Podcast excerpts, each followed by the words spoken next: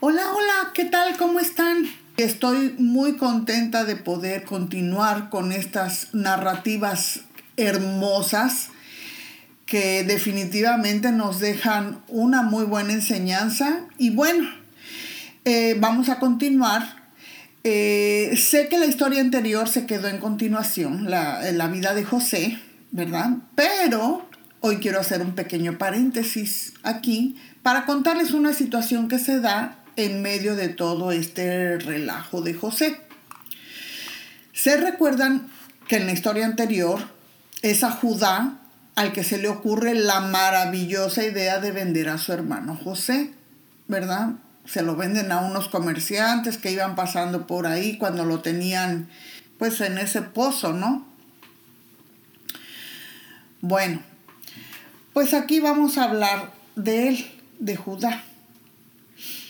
Cuando ya los comerciantes se llevan a José, ¿verdad? Y este y pues mientras José está viviendo el tormento allá de que lo meten a la cárcel y todo, pues por aquella época Judá se aparta de sus hermanos, se va a vivir a un lugar donde conoce a la que será su mujer.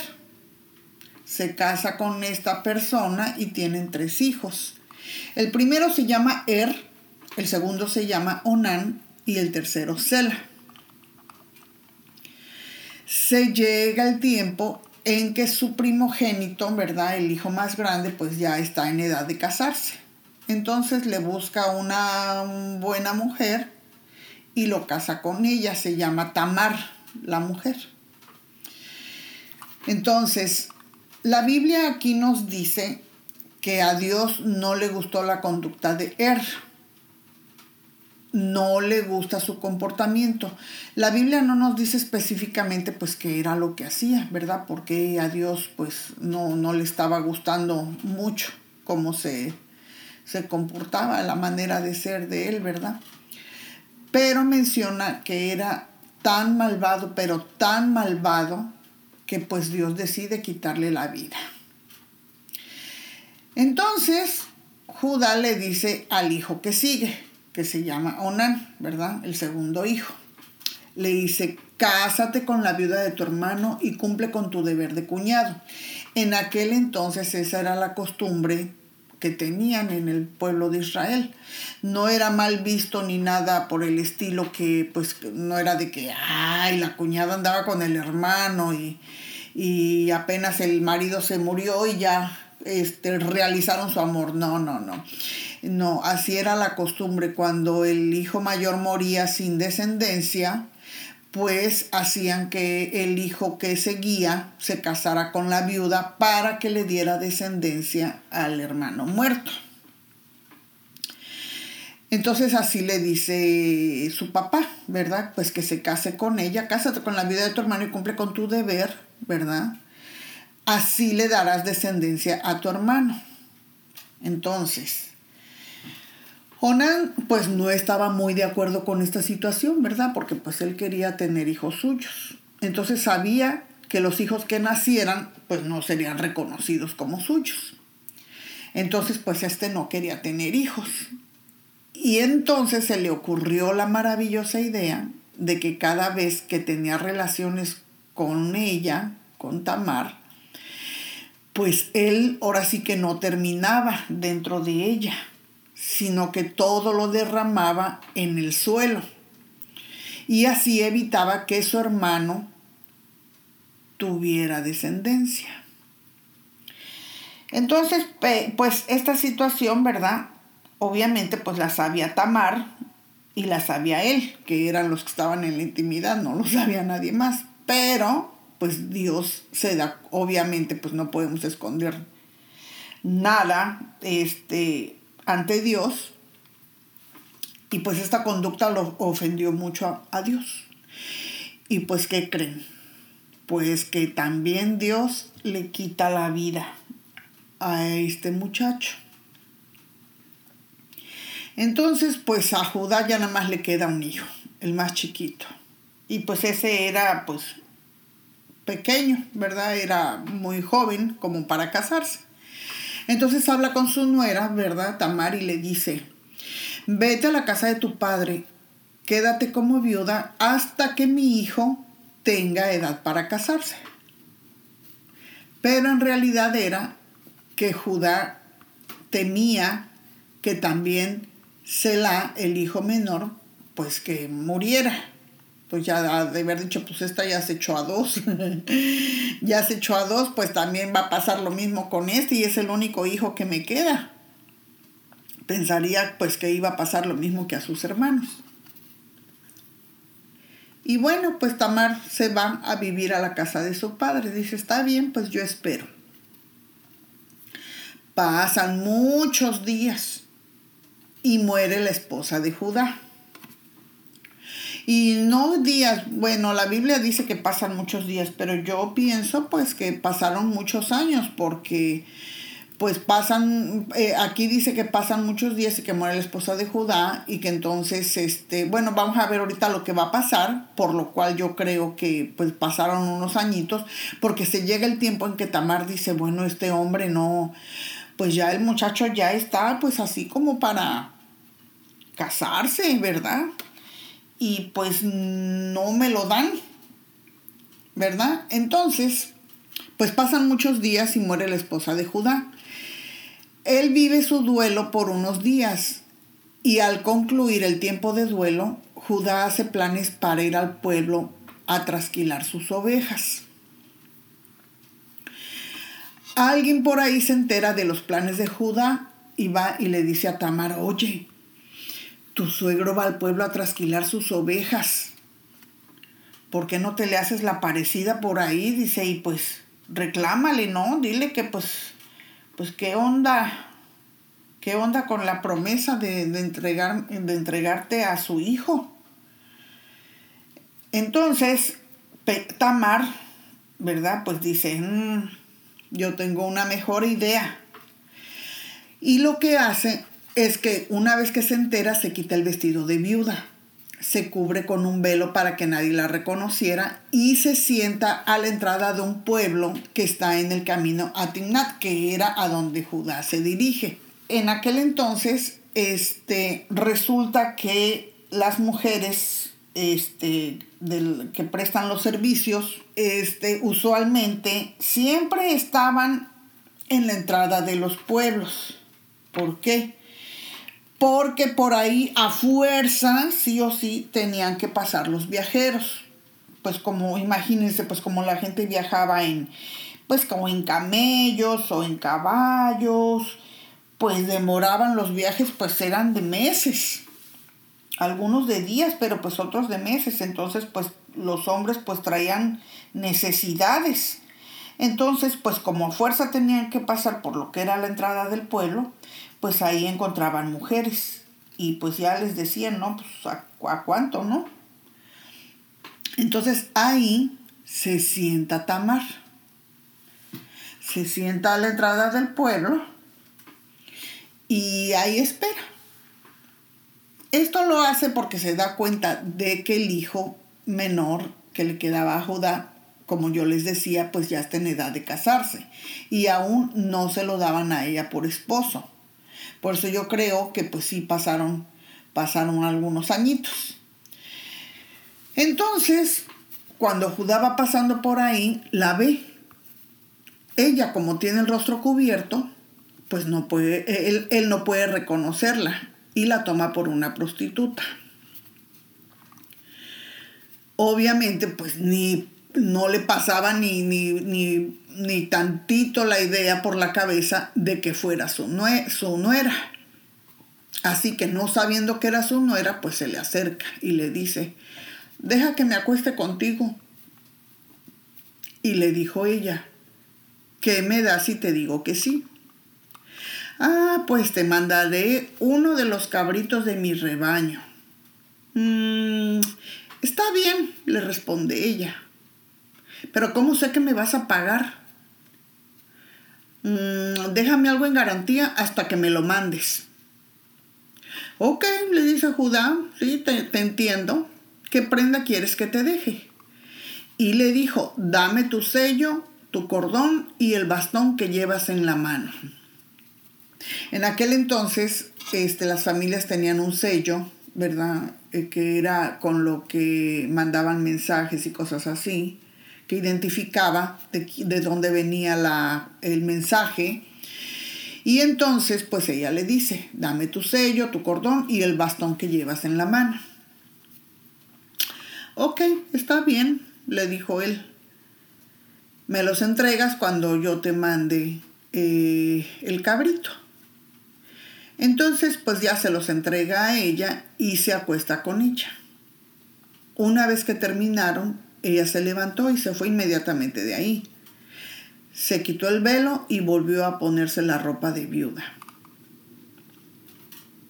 Cuando ya Judá regresa y todo, este, que pasan los días, ¿verdad?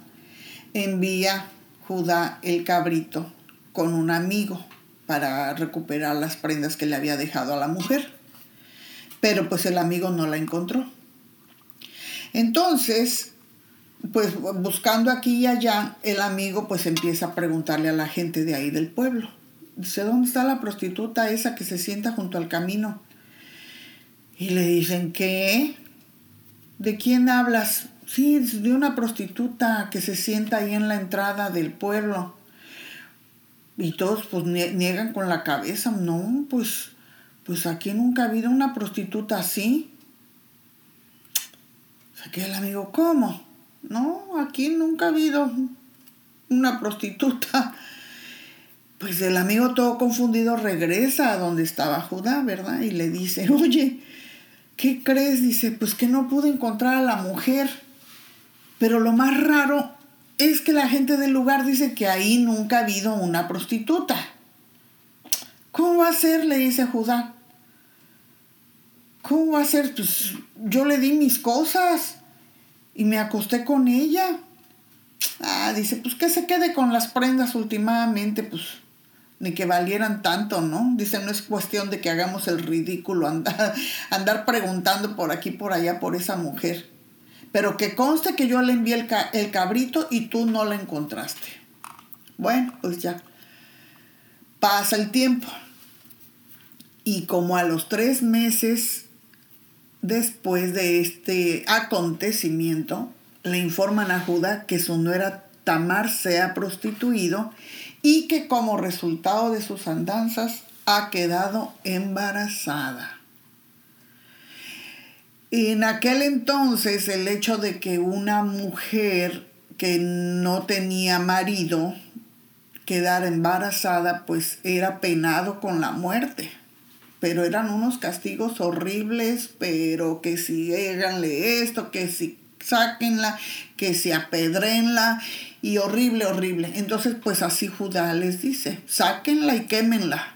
Ese es el castigo. Entonces, pues ya van los chismosos inmediatamente a la casa de Tamar y la sacan por la fuerza y se la llevan contra su voluntad y ella pues resistiéndose, ¿no? Entonces en el jaloneo y todo lo que tú quieras, pues ella les dice, esperen, esperen. Y les da un mensaje para que por favor se lo entreguen a su suegro. Entonces van estos, ¿verdad? Los chismosos llegan donde Judá y le dan el mensaje. Entonces, pues ya abre este, abre Judá el mensaje.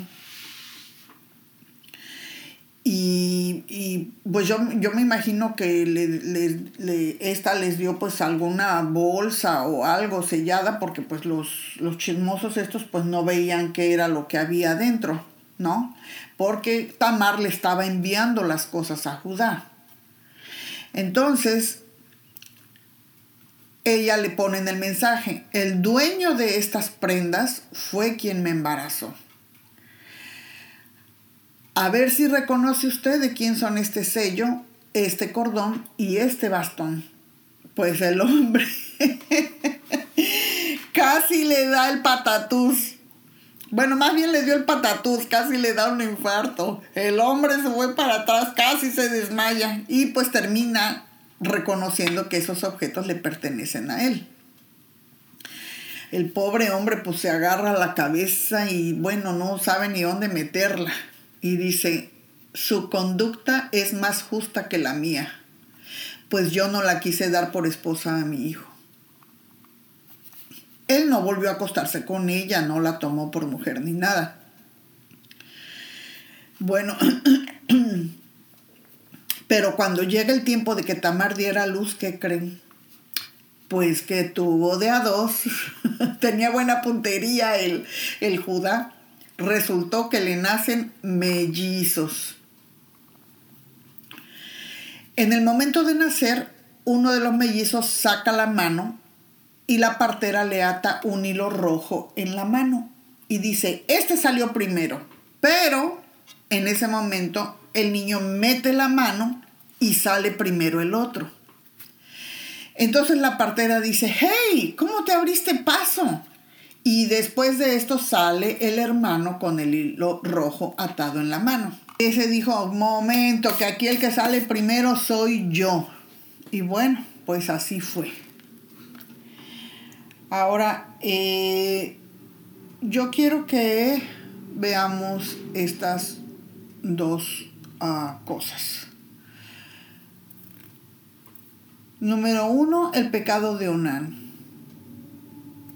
Tanto era su, su mm, coraje o su tristeza o no sé cómo se podría interpretar el hecho de que no iba a los hijos no iban a ser de él. Tanta era su insistencia en no levantar descendencia a su hermano, que eso pues lo cegó y no se puso a pensar que, en que eh, esa descendencia hubiera tenido la primogenitura de Judá y todos los derechos correspondientes. Uno cuando algo le molesta, cuando uno pues tiene algún problema, eso se le hace a uno como un nido de abejas o de moscas o no sé qué, que nada más ahí le están zumbando alrededor y zumba y zumba y lo mismo, lo mismo, lo mismo. Uno no piensa en nada más, no piensa en, pues en alguna solución inteligente, porque a veces se nos ocurre cada, cada solución que, que en vez de mejorar, pues las cosas se empeoran, ¿no? Entonces, pues eso a él no lo dejaba, yo creo que dormir, porque pues a tal grado, pues que Dios decidió quitarle también la vida, ¿no? Y por otra parte,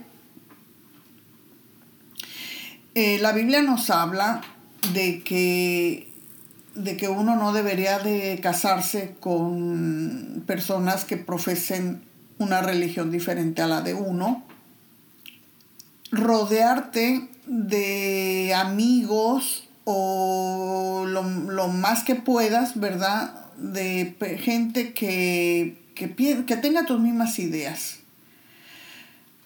Al menos que seas una persona bastante plantada en tus ideas para no dejarte em, para no dejarte llevar por esa corriente, ¿verdad? Por la corriente de lo que, eh, los pensamientos de los demás. Judá, en este caso, pues la mujer con la que se casó era cananea. Y ya les he hablado de, los, de los cananeos, ¿verdad? Que venían de, de Canaán. Y pues esa cultura pagana, pues, pues no dejaba nada bueno. Tenían unas ideas así muy feas. Entonces Judá, al vivir dentro de, esos, de esas gentes cananeas, ¿verdad? Pues es influenciado por esa cultura, que es la cultura de su esposa. Por eso es que Dios nos exhorta en su palabra que debemos procurar casarnos con una persona que profese nuestra misma fe. De otra manera corremos el riesgo de desviarnos y terminar adoptando costumbres que a Dios no le agradan. Al vivir él influenciado por esa cultura, acepta una forma diferente para la mujer que para el varón. Por eso toma la decisión de que la saquen y la maten. Él ni siquiera, ni siquiera le pasó por la mente el preguntar, oye, pues quién fue o no, o sea, ¿cómo pasó esto?